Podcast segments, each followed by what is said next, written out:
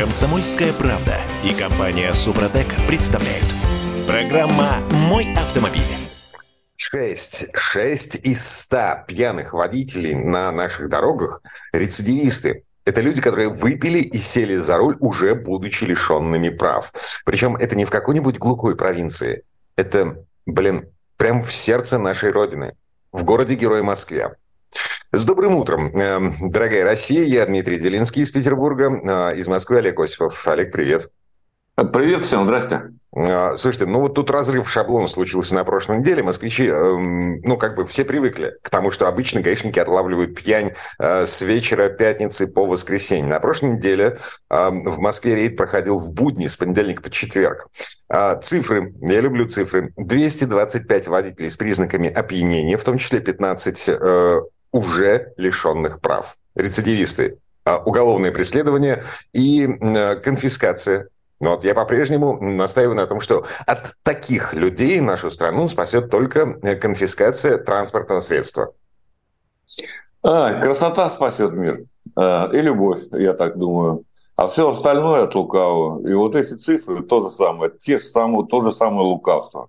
Во-первых, э, в общей сложности, как там написано, отловили 225 водителей, якобы так. с признаками опьянения. Подчеркиваю, это якобы. Угу. Из них только 99, то есть меньше половины. Медосвидетельственное подтвердило предварительный диагноз. А остальные то что? Есть остальные не, не были ни с какими признаками, их просто остановили придирались, как обычно. Нет, минуточку. Вот и все. Мы не знаем, сколько остановили на самом деле. Нет, ну секундочку. Если 100 они тысяч, пишут... полтора миллиона, они пишут, госавтоинспекция пишет, что 111 человек отказались проходить медицинское освидетельствование, тем самым косвенно признав то, что... Э, Ничего не косвенно не признали. Потому что эти трубочки идиотские, они, во-первых, показывают черти что, как настроено, давно всем известно.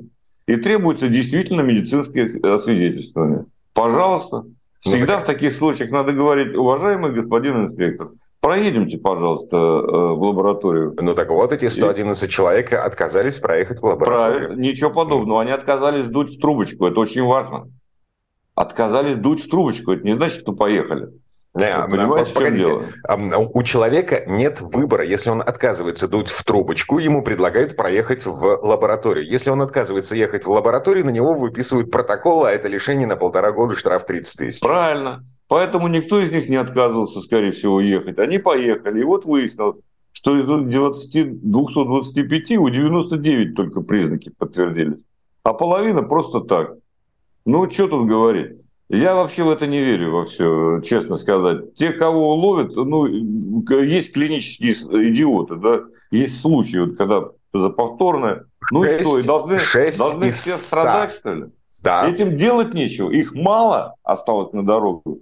Чего они везде засаду устраивают? Я вчера въезжал в город, в Москву, я каждый день езжу, э, естественно. Опять стоят, так сказать, опять ловят. Да ну, бросьте вы их какое-то немыслимое количество. Делать им нечего. Не ловят не нарушителей, а всех подряд. А пусть, так сказать, кто-то из них оказался, а, и с кем-то э, можно договориться, с кем-то нет. Да все это уже настолько надоело, даже, честно сказать, читать об этом неприятно. Ладно, хорошо. Если надоело, э, ну, сворачиваем эту тему, э, возвращаемся Спасибо. к вопросу о конфискации. Значит, э, в Москве, в той же самой столице нашей необъятной, у водителя изъяли автомобиль Kia Optima в связи с тем, что он за два года накопил штрафов на 400 тысяч рублей.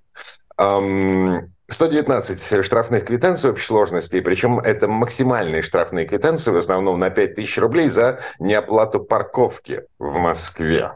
5 тысяч. Да, 5 тысяч, да. Вот. Ну и что, как бы приставам надоело все это наблюдать, они э, приехали к нему домой и изъяли машину. Вот. Теперь штраф Стаенко до тех пор, пока он не погасит. Если эм, не погасит в установленный законом срок, я не помню, там, что там со сроками. 10 эм, дней.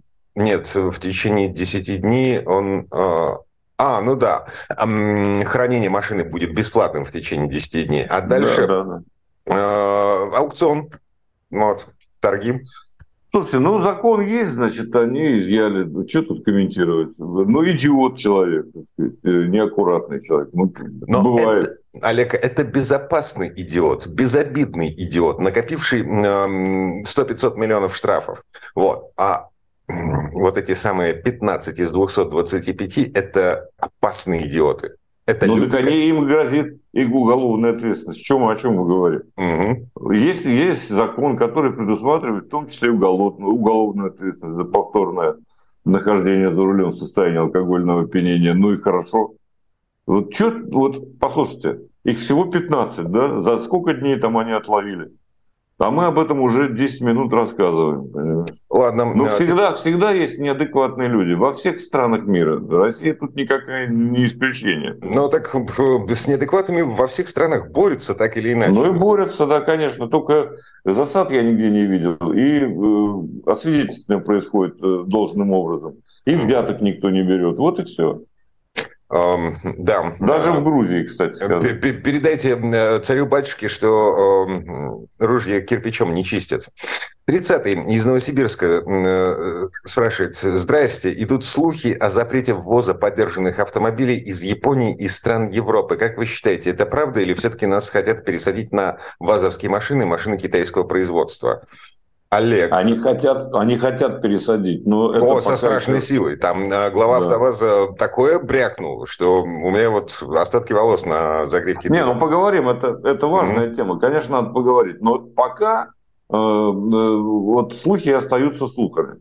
Никаких таких мер э, государственных я о них не слышал. И никаких предложений в Госдуму не вносилось, по-моему, по этому поводу. Смотрите, страны Европы на этой неделе ввели очередной пакет санкций против э, нашей страны, и там есть запрет на ввоз в Россию э, машин с двигателем объем выше 1,9.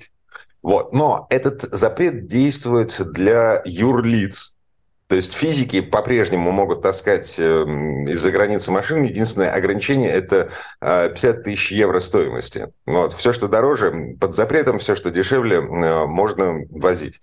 Но там есть еще один момент по поводу э, автокомпонентов, запчастей электрики, электроники и вопросы правообладателей. То есть, условно говоря, если какой-нибудь Узбекистан или Казахстан производит что-то связанные с автомобилями а, по лицензии из Европы, то легко непринужденно, обнаружив, что эта продукция идет в Россию из условного Казахстана, европейские компании выдвигают претензии э, казахстанским коллегам, типа ай-яй-яй, нельзя так делать. Вторичные санкции, э, мы вас э, лишим этого производства к чертовой матери закроем, потому что э, против нас ведут санкции на родине в Европе.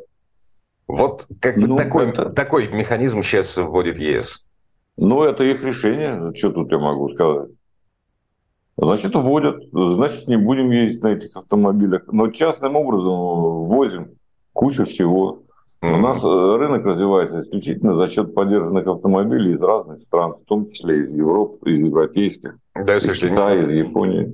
Не только поддержанные автомобили. Мы на этой неделе удивлялись тому, что в России вернулись узбеки, там Кобальт Ну, они вернулся. вернулись, опять же, опять без одобрения General Motors. Ну, что там да, говорить? Да, Я да. понимаю, что, конечно, они не везут старье. Меня поразила Nexia который давно пора на покой, э, как бренду, так сказать. И тем не менее, это, это нас... слушайте, это перерисованный, вообще, между прочим, это когда-то был Opel Kadett, там, 80-х годов прошлого да, века. Да. И таким он и остался, по сути. 106 сил – это в лучшем случае, ну и так далее. Все мы это знаем. Не, ну, не, самая, не самая плохая машина, кстати. Весь те же самые 106 сил, 1,6 литра, но вес более-менее свежая тележка. А Nexia – это, да, действительно платформа Opel Kadett из 80-х годов. А прикол заключается в том, что эта штука стоит дешевле, чем Vesta. При сопоставимой комплектации, ну, там, Пока, да. да, кнопку старт стоп. Но... Слушайте, и кроме всего прочего, знаете, что я думаю? Вот э, насчет запретов GM э, там и так далее может возмутиться. Хотя пока мы с вами говорили только о европейских ограничениях, да? Mm-hmm. Но General Motors тоже э, в стороне не будет, разумеется. Но все равно никто не запретит ввозить те же самые машины частным лицам. Новые, там будет, да, немножко... Есть э, разница товарной да, партии. разница в налогах, естественно. Угу. Есть, О, есть такая разница. Прикольно. Из Ярославля 17 пишет. Добрый день. Научите разговаривать Дмитрия Делинского. А, эти, блин, что за быдло, слушать противно, наверное, скоро брошу.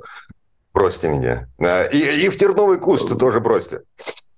За что? Я даже не понял. Ну как, я, будучи представителем культурной столицы, э, я выражаюсь э, с использованием слов «блин». Ну, ну пока они запрещены к употреблению. И кроме того, даже если слова запретить, все равно понятие останется, не утратит многозначительность. В общем, да. Э, смотрите, это как сказать, эм, эмоциональность в речи. Я подчеркиваю, что те люди, которые это творят, но а с ними, ну, как бы не все в порядке. Я Безусловно. Они а, ненормальные. Ну да. И еще один, 17-й из Воронежа. О чем вы говорите? Поймали 15 пьяных, а 200 не поймали. А они рядом на дороге. Вот это те люди, которые в вас прилетят. Только конфискация, проверять на дороге почаще. Пусть стоит ДПС э, Владимир из Воронежа. Привет, Владимир. Да, а сейчас Олег еще предло- предложит разбомбить Воронеж. Старый добрый Да нет, традиции. не буду я ничего это предлагать. Это, зачем мне это нужно? Слушайте, э, хорошо бы вам не попасться. Да, а прямо сейчас мы прерываемся, буквально на пару минут. Э, пишите. Комсомольская правда и компания Супротек представляют. Программа «Мой автомобиль». Ну и к вопросу о вторичных санкциях. В Европе совершенно любопытный замес прямо сейчас созревает. Министерство обороны Швеции рассматривает вопрос о введении бойкота компании Volvo. Шведы против шведов. Так это выглядит на первый взгляд. На самом деле все гораздо забавнее и интереснее. Мы вернулись, эм, я из Петербурга, Дмитрий Делинский, и Олег Осипов из Москвы. Олег... Э, да, вернулся. 8 967 200 ровно 9702, э, номер, по которому нам можно писать в WhatsApp, Viber, Telegram. А прямо сейчас э, давай как бы все-таки обсудим вот этот, э, эту странную историю. Ну, администрация города Гетеборг вместе с... А Гетеборг – это стари... как бы штаб-квартира Волева, естественно, так и осталась. Вместе с Минобороны этим занимается. Ну, и они говорят э, о том, что э, китайская Geely Holding, которая, собственно, принадлежит Volvo, сейчас она и продалась, продолжает работать э, в России. А это ай-яй-яй, это нехорошо. И платит налоги в РФ, более того. Ну, не знаю, что там, как, чем дело кончится, так сказать. Но, в принципе, у Geely могут быть неприятности действительно с Volvo. С другой стороны, сделка завершена. Что тут? Э, и китайцы вложили в него, между прочим, больше трех миллиардов евро, 3 миллиарда 250 миллионов. Mm. Ну, вряд, вряд ли Поэтому... они будут выходить из этой сделки, э, потому что, вряд ли, да. извините, во-первых, капиталовложение, а во-вторых, они за эти деньги купили технологии. Купили технологии, инженеров и платформы, вот, вот это все. Да, не все инженеры согласились, кстати сказать, между нами э, уезжать э, и работать с китайцами, в том числе и дизайны. Э, Вольво не, не поехал туда же. Но, тем не менее, да, такая проблема существует, и я не думаю, что она закончится.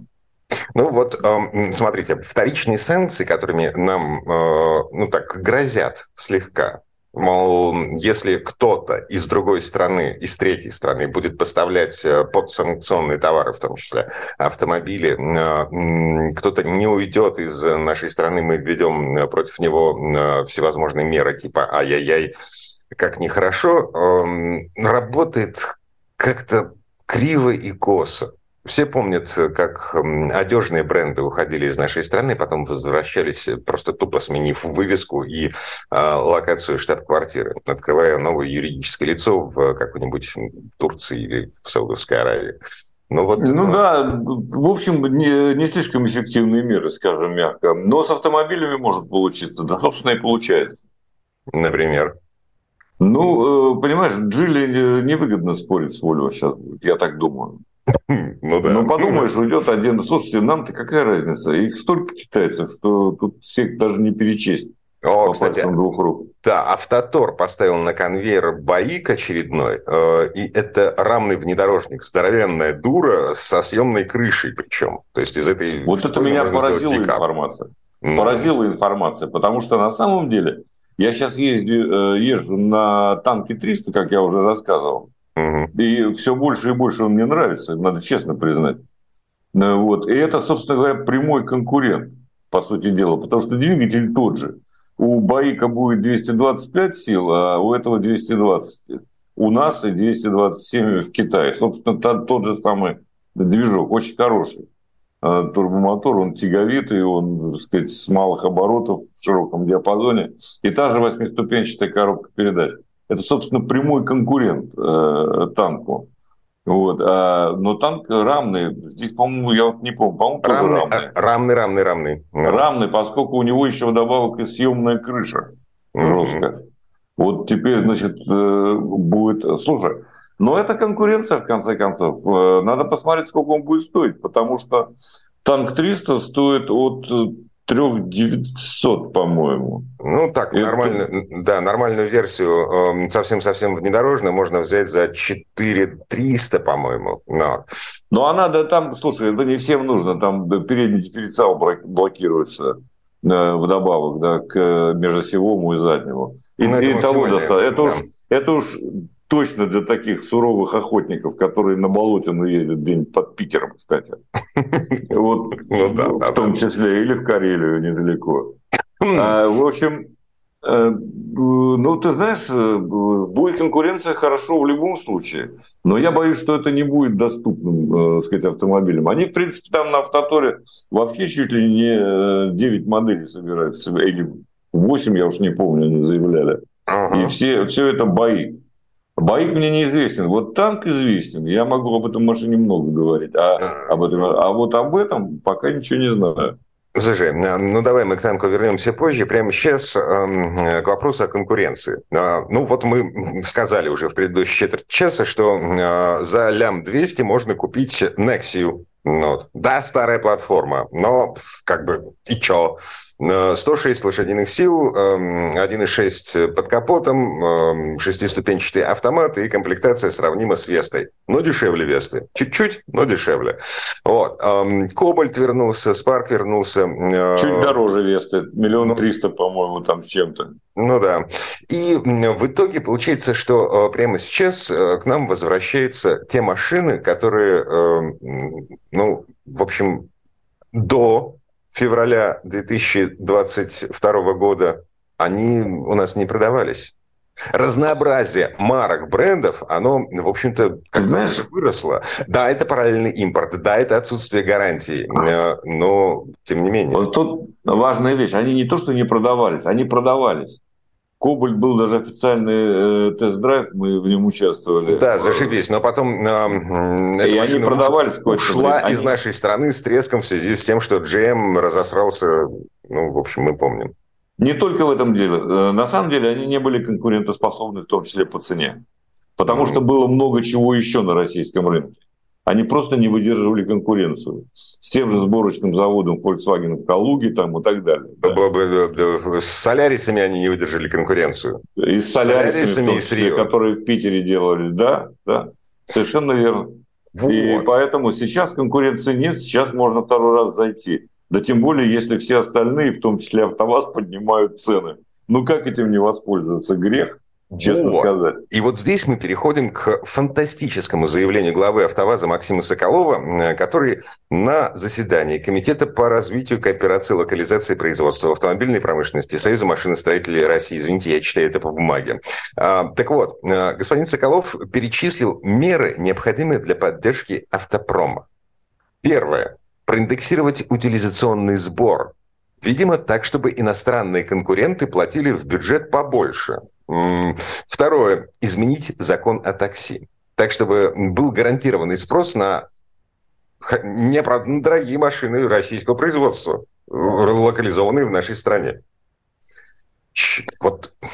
Ну, это, слушай, Мне кажется, вот это уже... диагноз. Это диагноз. Они ходят по этим граблям просто всегда. Они наступают на них э, удивительным образом. То Каданников Владимир Васильевич, хотя у них с ним хорошие отношения были, хорошие вот, то он наступал, теперь это наступает. Ну, это уже, я не знаю, они там все так воспитаны, наверное. Потому что конкурировать они на самом деле не могут. Их э, продукция дорогая, И, кстати, когда их обвиняют в том, что они вот такие рвачи, так сказать, увеличивают цены на автомобили, а не столько они виноваты, сколько в том числе наши же поставщики компонентов, которые повышают цены на свою продукцию. Ну, ну а повышают цену по объективным тоже причинам. Тут никуда не денешься. Это просто вот такой путь, и другого нет пока. Пока mm-hmm. не будет э, острой конкуренции, пока э, не вернутся э, производители, причем не один, не два, а много производителей, как это было. Э, ну, это надо как-то пережить, собственно, с этим э, надо смириться. А закон этот, надеюсь, что не пройдет, и у Соколова ничего не получится, потому это что... закон про э, более жесткие требования к уровню локализации ну, да, да такси нет, ну... и машин, которые ездят для Слушайте, ну, в... чиновников. Пока а. у правительства все получается. Там сидят не глупые люди, в общем, тоже. Поэтому, я думаю, они понимают, о чем идет речь. Угу. Ну, поддержишь на Тольятти, так сказать, и завтра он потребует еще больше. Это же, э, ну, никуда от этого не денешься что-то. А, Я надеюсь, что не пройдет это предложение. Как не пройдет еще одно идиотское предложение так. по наценке максимальной на э, российские автомобили, на автомобили российского производства? 15%, напомню, э, значит, есть такое предложение ввести максимальную наценку 15%. Э, Все, что свыше, ну, эм, ай-яй-яй, карается по закону. А, ну, это идиотизм, но, ну, что да, ты скажешь? А как по-другому ты ограничишь эм, жадность дилеров, которые, получив машину «Лада Веста», новой генерации по РРЦ лям 300, вот, выставляет ее на продажу за лям 700. Ну, а, во-первых, это дело АвтоВАЗа, а, который может э, своими мерами, так сказать, просто не поставлять. Это уже было. Э, ну, они, да, уже Весты. погрозили пальчиком вот. Во-первых, они устроили могут. расследование. Во-первых, АвтоВАЗ. Во-вторых, по большому счету, эти вещи регулируются исключительно и только конкуренцией. И больше ничем. Mm-hmm. И никогда вы не добьетесь э, снижения цен кто бы ни повышал их, сами дилеры или сам АвтоВАЗ, или кто-то еще, так сказать, посредник какой-то. Но пока нет конкуренции, пока нет э, достаточно широкого предложения, цены будут расти. Это неизбежно, к сожалению. И никакими административными рычагами от этого э, не защитишься. Ну, а И, к сожалению, это элементарных вещей в союзе потребителей, вот в этом вот какой-то организации, черти какой. Национальный союз защиты прав потребителей. Он защищает наши с вами права. Ну пусть защищают э, все-таки с умом. Хоть немного подумают, в чем причина. Эм, мы не знаем, что думают по этому поводу в правительстве. Так или иначе, письмо только-только отправлено премьер-министру Михаилу Мишустину, а мы берем паузу, вернемся через пару минут. Комсомольская правда и компания Супротек представляют. Программа «Мой автомобиль». Ой, а вы видели новый «Москвич»? Тот, который шестой. Тот, который на самом деле лифтбэк Jack A5+. Эм, он уже Большая есть. машина, хорошая. Да, он уже есть. В Китае начались продажи вот этого самого нового джека. А, а, в Китае эта штука стоит в базовой комплектации 770 тысяч рублей, а в России предполагается полтора миллиона. Всем привет еще раз. Я Дмитрий Делинский, Олег Осипов. Э, я из Питера, Олег из Москвы. 8 967 200 ровно 9702, номер, по которому нам можно писать. Так, ну что? Ну, вот дороже на 30% как минимум, это понятно. В смысле дороже на 30%? Ну, полтора... чем в Китае, потому что налоги, потому что надо заработать нормально. Угу, угу. 770 Хотя... тысяч против полутора миллионов. Я понимаю, что в России может быть другая базовая комплектация, отличающаяся от китайской базы. А, китайская база может быть вообще голой. Но максимальная комплектация вот этого самого Jack A5 Plus в Китае миллион рублей стоит. Миллион. Максималка. А у нас «Москвич» непонятно в какой комплектации будет стоить полтора. А собирается поставить на конвейер э, в июле-августе, то есть вот со дня на день буквально, и так, чтобы продажи начались в сентябре. Ну, начнутся. Ну, «Москвич» уже выпускает «Москвич-3» и, например, да, за, за немыслимую сумму. И поэтому все время, так сказать, обращается в государственные органы с просьбой купить для чиновников, для каршеринга, для такси. А так они продаваться, собственно, не будут, конечно, потому что люди не дураки, они прекрасно понимают, что за это платить э, больше там миллиона двухсот, э, миллиона трехсот, ну, совершенно не имеет никакого смысла. Угу. Да еще неизвестно, насколько его хватит, этого Джака. В 103 106 Да, в России продано две с половиной тысячи автомобилей «Москвич» за полгода. С момента начала продаж э, по май месяц включительно. Слушайте, есть... что значит продано, Дима? Да, и поставлен на учет, это, это другой вопрос. То есть дилер может купить машину, официально эта штука будет числиться в проданных, вот, но на учет она не встала, соответственно, не ездит. Стоит она может даже встать на учет в каршеринге, понимаешь? Mm-hmm. Не вопрос. В Москве полно их ездит в каршеринге. Тем не менее. Тем не менее, это не значит, что их покупают. Значит, автостат наблюдает рост спроса на москвичи. А, потому что в среднем, вот если разделить 2500 машин на полгода, то получается 400 машин в месяц в среднем.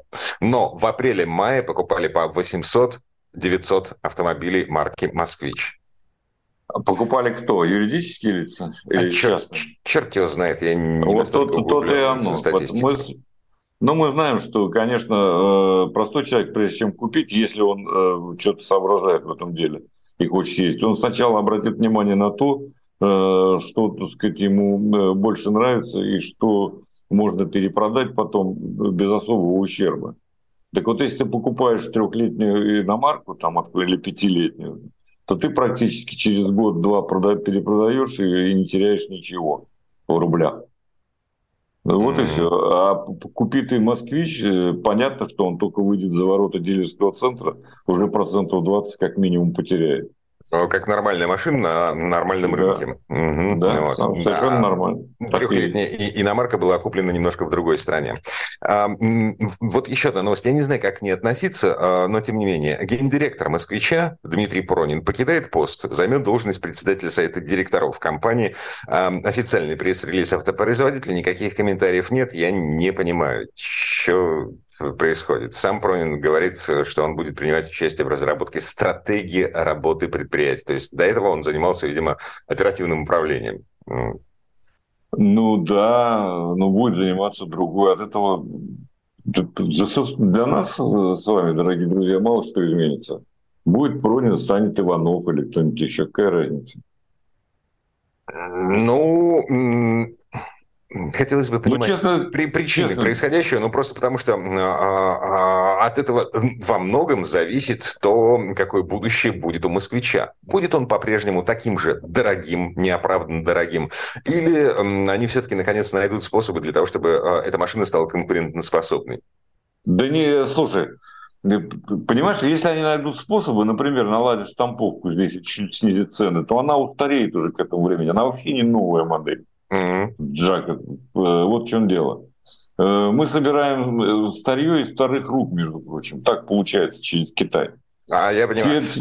Слушай, в продолжении, в развитии темы насчет удешевления. Ты же слышал, как Автотор удешевил вот эти седаны китайские КАИ? То есть у них... Честно сказать, не, не, не врубался, а как? Да, у них появилась новая базовая версия, которая стоит чуть-чуть дешевле, чем то, что продавалось до сих пор. С трудом продавалось, кстати. А, короче говоря, они заменили цифровую приборку на трехдюймовый дисплей.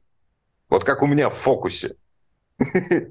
Ну, даже не знаю, что сказать. Ну, то есть там стрелочные приборы вместо вот этой электронной матрицы, и циферки, буковки выводятся на а, трехдюймовый дисплейчик. Вот. И вот, да, это, это новая база, упрощенная. Ну, что тут скажешь? Печально все это. Изуродовали автомобиль. Так, в смысле изуродовали? ну, у нас же продавались машины без АБС и... Не, у нас много чего продавалось, да, понятно. Ну, я, честно сказать, особого смысла в этом не вижу. Ну, может быть, он и есть. Им виднее. А, они же производители, они же продают. Не, ну понятно. Но вот такие способы удешевления машин в нашей стране есть, существуют. Ну, работают, и... не работают, фиг знает.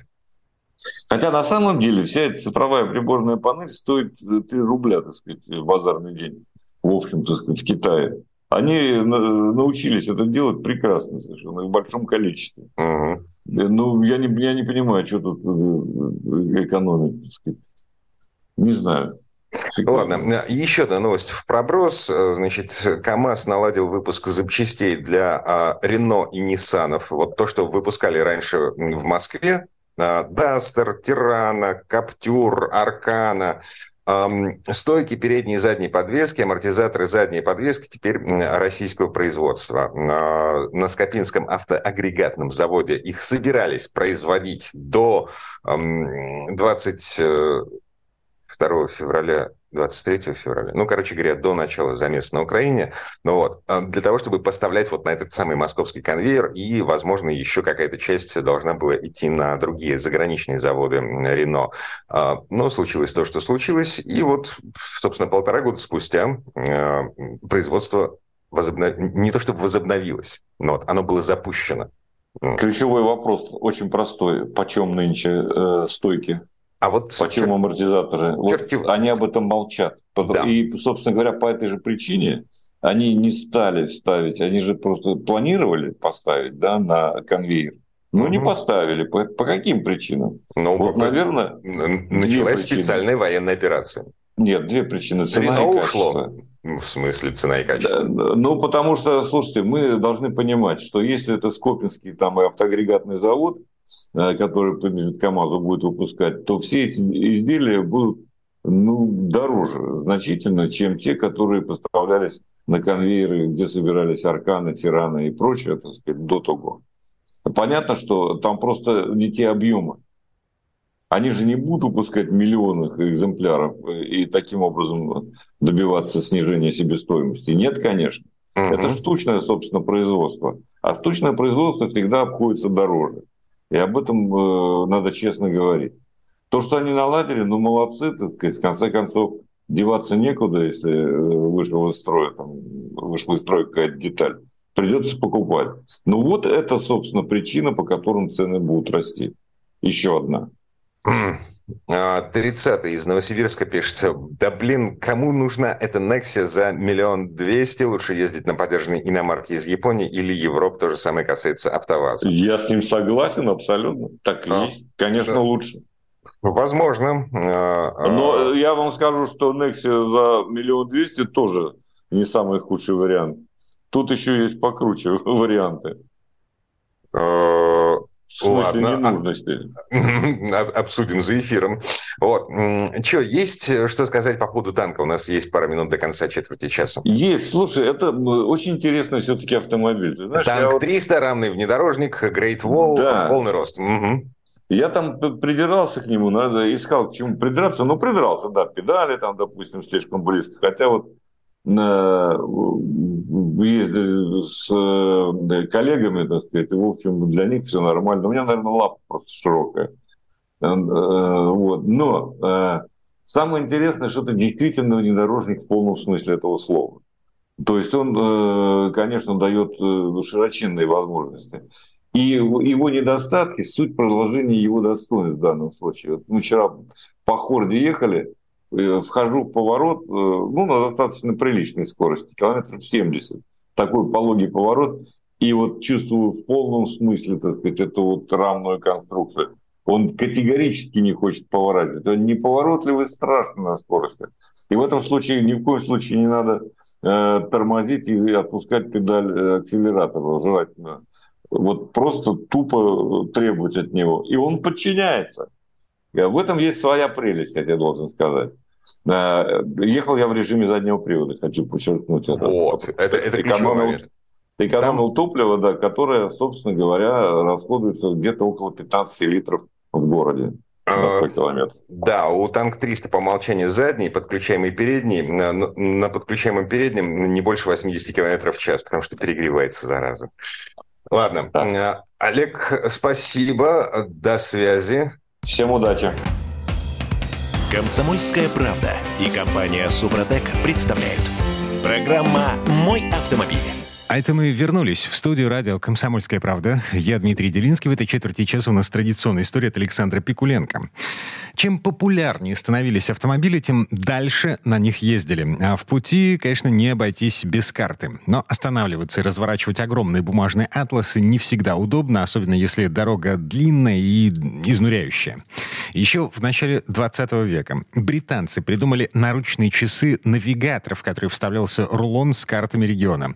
Позже возникла вообще фантастическая идея устанавливать поддорожное покрытие магниты в качестве привода для механических навигаторов. Но фантастика пришла в жизнь автомобилистов из космоса с запуском первых спутников системы GPS. Сейчас автомобильный навигатор уже не является чем-то особенным, и это не просто навигатор. Его алгоритмы не только ведут нас по маршруту. И вот здесь слово Сан Санычу. Предыстория. Все любители старины знают, что новое – это почти всегда хорошо забытое старое. Вот возьмем хотя бы спутниковые навигаторы, привычные сегодня каждому автомобилисту. А ведь мало кто знает, что еще в 1927 году в Великобритании были изобретены персональные навигаторы в виде наручных часов. Устройство носили на руке, а внутри него находилась миниатюрная карта в виде свитка, прокручивание которого осуществлялось двумя маленькими ручками. Цена устройства была приблизительно 5 английских фунтов, что с учетом инфляции сегодня приравнивается примерно к 100 нынешним. В комплекте с этим персональным навигатором шло большое количество карт с маршрутами. В частности, улицы Лондона, дорога от Дортмунда и Лондона до Эдинбурга, ну и много другого. Всего в комплекте было около 20 свитков с маршрутами, большинство из которых начинались в Лондоне. Кроме того, карты производились под заказ. Однако это остроумное, но не очень удобное устройство так никогда и не стало популярным. Впрочем, необычное изобретение, не вызвавшее особого интереса в виде наручного навигатора, пытались возродить в 30-х в виде автомобильного прибора. Считается, что прибор Интеравто, в котором тоже использовались карты в виде свитков, является первым в мире автомобильным навигатором. Изобретение было сделано в Италии, в городе Брендиза, находящегося недалеко от Турина в Пьемонте. Он, как и современные спутниковые навигаторы, устанавливался на приборной панели автомобиля. К навигатору прилагался комплект карт маршрутов в рулонах, как и к его наручному предшественнику. Во время движения карта перематывалась с одного рулона на другой через экран, отображая текущее местоположение автомобиля. Посредством троса прибор подключался к спидометру, что обеспечивало нужную синхронизацию – Иными словами, скорость, с которой прокручивались рулоны, соответствовала скорости автомобиля. Изящность идеи и простота исполнения этого остроумного прибора вызывают восхищение. Однако любое отклонение от маршрута сразу превращалось в серьезную проблему. В таком случае водителю приходилось устанавливать новую карту и находить точное место вручную по обычным картам. Этот недостаток бумажных рулонов с маршрутом наверное, и стал причиной, по которым прибор не получил широкого распространения. Только благодаря появлению сидеромов, нового носителя данных, способного вместить необходимую информацию обо всех дорогах мира, стала реальностью современная нам автономная навигационная система. Но и она уже история. Одна из самых первых таких систем появилась 25 лет назад, когда Blaupunkt, дочерняя фирма электротехнического концерна Bosch выпустила на рынок навигатор Travel Pilot. А в 1995 появился и Travel Pilot со спутниковой навигацией GPS. Обычный автомобильный атлас стал не нужен, а функция речевого вывода избавила водителей от необходимости смотреть на дисплей и позволила полностью сосредоточиться на дороге. И все же в контексте возможности начала 20 века бумажный навигатор оказался блестящей идеей, предвосхитившей появление современных GPS-навигаторов. Поистине, все новое – это хорошо забытое старое. Начало 60-х – это было время, когда казалось, что атом скоро войдет в жизнь каждого человека. Время первых атомных подводных лодок, атомных кораблей и даже самолетов. Неудивительно, что смелые энтузиасты видели в будущем и автомобили с атомными двигателями. Один из таких атомных прототипов Ford Seattle 21 был продемонстрирован на Всемирной ярмарке 1963 года. Полет мечты фордовских инженеров предусматривал в этом концепт-каре такие фантастические для середины 20 века вещи, как система навигации, стекла с переменной прозрачностью, бортовой компьютер и даже портативный атомный двигатель, который по замыслу создателей должен приводить это странное шестиколесное авто в движение. К сожалению, а скорее к счастью, концепт-кар Ford Seattle 21 так и остался чистым полетом фантазии и экстравагантным выставочным образцом. Дальше рассуждение на тему «надо установить на автомобиль портативный ядерный двигатель» дело не пошло. Уже эксперименты с атомными двигателями на тяжелых бомбардировщиках, проводившиеся в те годы, показали огромные проблемы с системой радиационной защиты и габаритами двигателя. А главной опасностью атомного самолета была признана возможность его аварии и заражение больших пространств ядерными компонентами. Что уж тут говорить об атомных автомобилях в руках простых обывателей. И хотя даже в наступившем 21 веке портативные ядерные двигатели на автомобилях остаются фантастикой, многое из того, что в 1963 году казалось таким нереальным, стало повседневностью. А яркий и экстравагантный шестиколесный прототип Ford Seattle 21 остается зримым воплощением полета фантазии и смелости идей автоконструктора. Нет зрелища более тягостного для сердца настоящего консерватора и любителя олдтаймеров, чем самодельные Франкенштейны на четырех колесах. Автомобили обычных марок с самодельным кузовом, который должен имитировать известные или редкие модели. Но совсем другое дело, если такой автомобиль изначально был построен для гонок и оставил заметный след в истории. Как, например, уникальный раллийный Rolls-Royce. Он был изготовлен в единственном экземпляре для ралли Париж-Дакар 1981 года. А началось все с довольно авантюрного спора гонщика по имени Тьерри де Монгарже, который, находясь под впечатлением от новой тогда гонки Париж-Дакар, взял да и поспорил со своими друзьями, что он сможет финишировать в этом сложном марафоне. И мало того, что об этом заговорят все газеты. И для того, чтобы его заметили, Тьерри де Монгарже выбрал в качестве автомобиля чопорный и консервативный Rolls-Royce. В то же время Кристиан Диор выпускал на рынок новую мужскую воду. И такой громкий и экстравагантный повод, как участие роскошного лимузина в тяжелейшем ралли Париж-Дакар – показался Диору отличной рекламой нового запаха. Так Тьерри де Мангарже получил щедрого спонсора, а гоночный Rolls-Royce имя Жулес. Правда, надо уточнить, что хотя в историю этот автомобиль и вошел под именем Rolls-Royce Cornish 1 купе Жулес Париж-Дакар, Собственно, Rolls-Royce там не было совсем. На специальной пространственной трубчатой раме были смонтированы легкие пластиковые панели, повторяющие формой кузов роскошного лимузина. Для тяжелейшего ралли по пустыне был необходим полный привод, поэтому были использованы подвеска и коробка передач от джипа Toyota Land Cruiser. Двигатель тоже был не от Rolls-Royce. Сердцем автомобиля предстояло стать мощному Chevy V8 рабочим объемом 5,7 литра и мощностью 350 лошадиных сил. Узнав об этой эксцентричной рекламной акции, компания Rolls-Royce устроила скандал с требованием снять экипаж с гонки.